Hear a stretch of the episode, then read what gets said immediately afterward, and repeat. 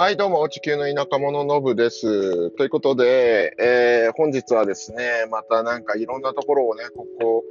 1週間ぐらい、北行ったり南行ったり、またアディスに来たりとね、えーなんかこう、うろうろうろうろしてたわけなんですけど、またアディスに来ておりまして、まあ、あのー投資許可のね、リニューアルの手続きを、えー終わらせに来ているわけなんですけれども、まあ一方でですね、えーまあ今朝、アワサを出てきたんですけれども、アワサの方はですね、今実は、えー新年ですね。はい。えーシダマ民族のカレンダーでいう新年で、チャンバララルというですね、えーまあ、えーまあ、日本でいうとこのお正月を祝っておりますと。まあ、昨日あたりからね、やたら街中で、なんか一生懸命色塗ってる人とかね、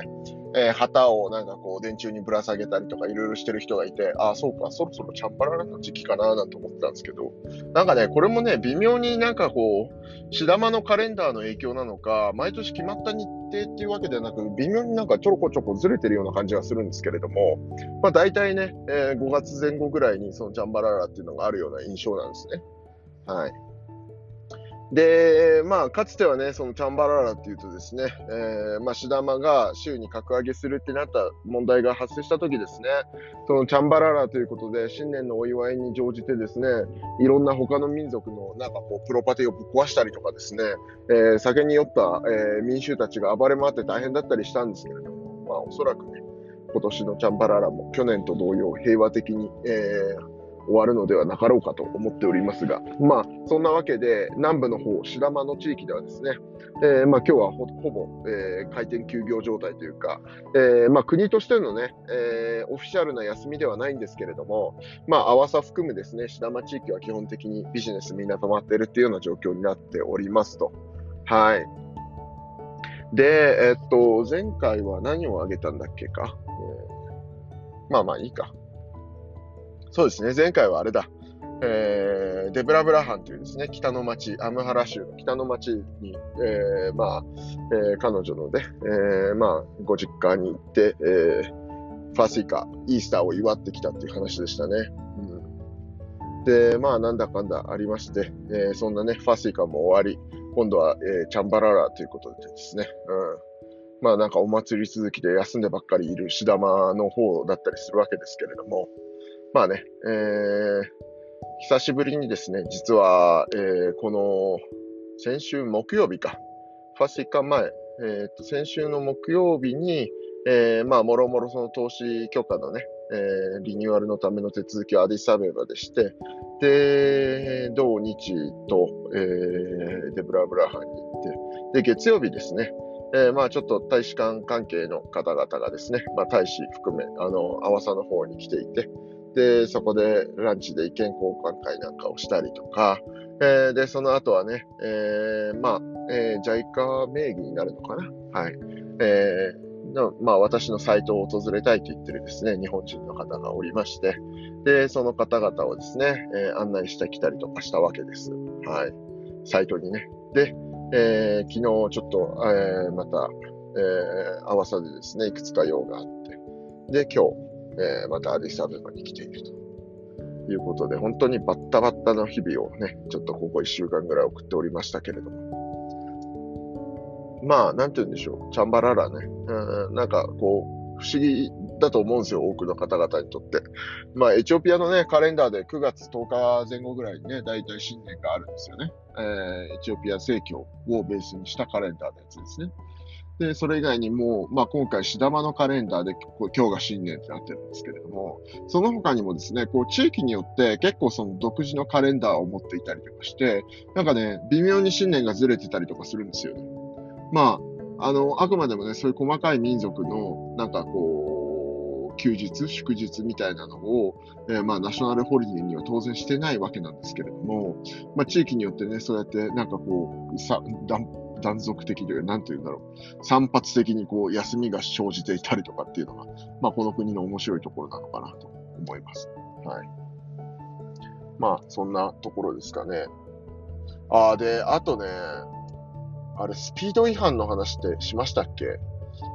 ちょっと、もうなんか記憶障害になりつつあって、覚えてないですけど、最近ね、スピード違反の取り締まりをしてるみたいなんですよ、どうも。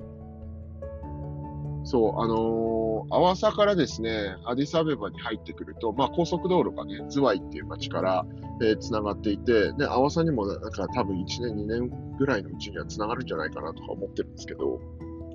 まあ、いずれにしても、そのアディスアベバまで、まあ、高速繋がっていて、で、高速の降り口から降りてですね、えー、実はその IT パークとかっていうものがあるんですけれども、そっちの方にね、えー、まあ若干、えー、取っていくと、あのー、普段から渋滞を避けられたりして便利なんですよ。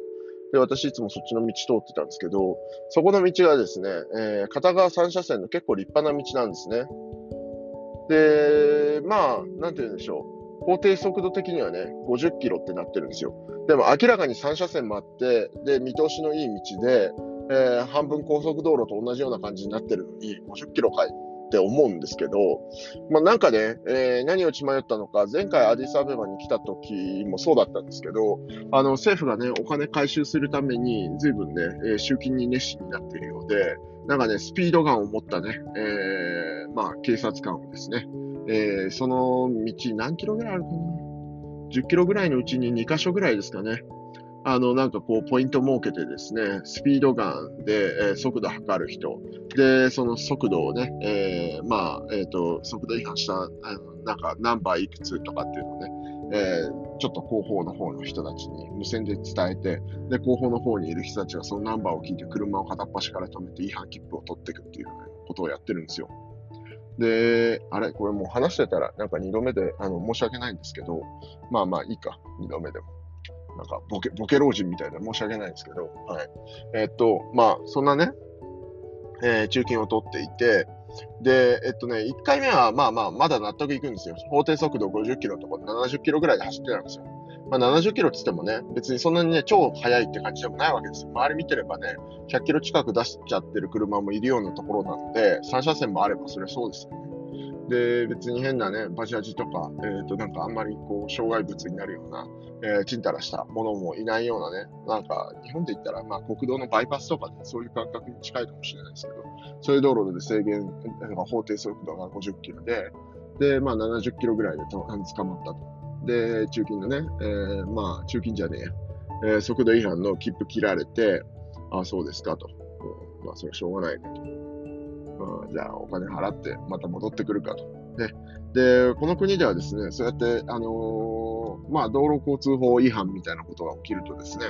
その違反の、えー、まあ、切符を切るわけですよ。で、切符を切るのと同時に、運転免許を回収されるんですよね。免許証を回収されちゃうんですよ。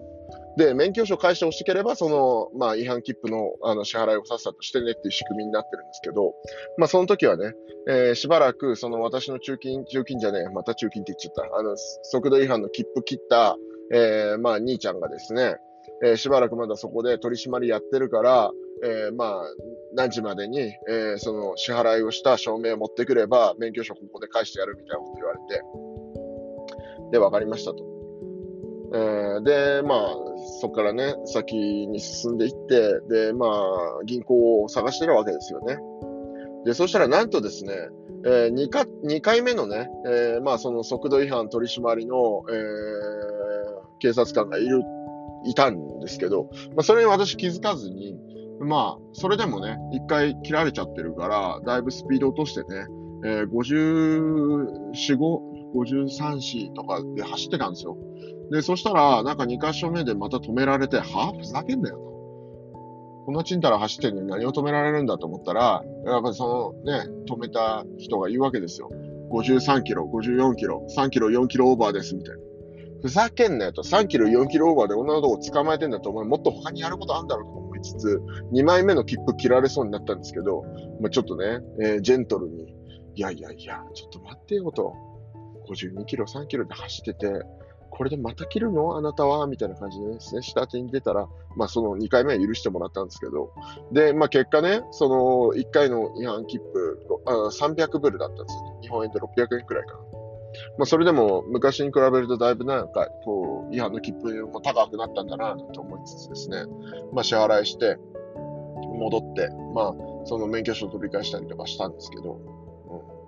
で、まあ今日もね、来るときその経験があったわけで、うん、だからまあ気をつけようということでね、えー、まあ、その、前回、えー、まあ、取り締まりをしていたポイントをなんとなく覚えていたので、見てたら、やっぱりまたいて、で、まあ、そのポイントだけね、速度をぎゅーっと落として、で、まあ、捕まらないようにしていたわけなんですけれども、いやー、すごいですよ、本当にね。なんというか、本当にただただ集金目的の、まあ、ね、取り締まりだなと。大体この50キロの法定速度って誰が決めたんか知らないけど、こんなね、3車線も片側3車線もあるね、立派な道路で、ほとんど高速道路と同じような作りになってるような道で、なんでこんな、こう何？その速度制限が低いんだというところでね、ほんとみんななんかちんたらちんたら走ってて、いや、こんな立派な道ちんたらちんたら走るのは不思議だなぁなと思ったっていうお話でしたというところかな。はい。まあ、そんなわけで。今日はこの辺にしときましょうか。まあ、な、何話しましたっけ？まあ、その中金の話、中金じゃない。また中金って言っちゃった。なんでだろうね。切符といえば中金みたいなことなんでしょうかね。まあ、その違反切符、速度違反で捕まったという話。で、そんなこと今までなかったんでね、スピードガンという文明のなんか力を手に入れ、なんか、あの、アディスアベバーのね、警察はその速度取り締まりを始めましたよっていうお話でしたね。で、それと、もう一つが、えー、何でしたっけ？何話したかもう忘れちゃったな。あ、チャンバラーラだ。そう。あの、シダマ新年の話ですね。チャンバラーラのお話をしてみましたというところですね。チャンバラーラってなんかね、日本のチャンバラみたいな名前ですけど、まあまあ、うん、シダマの人たちはね、えー、楽しそうにしてましたよ。昨日あたりから。はい。まあ、そんなところで。では、また。チャオ。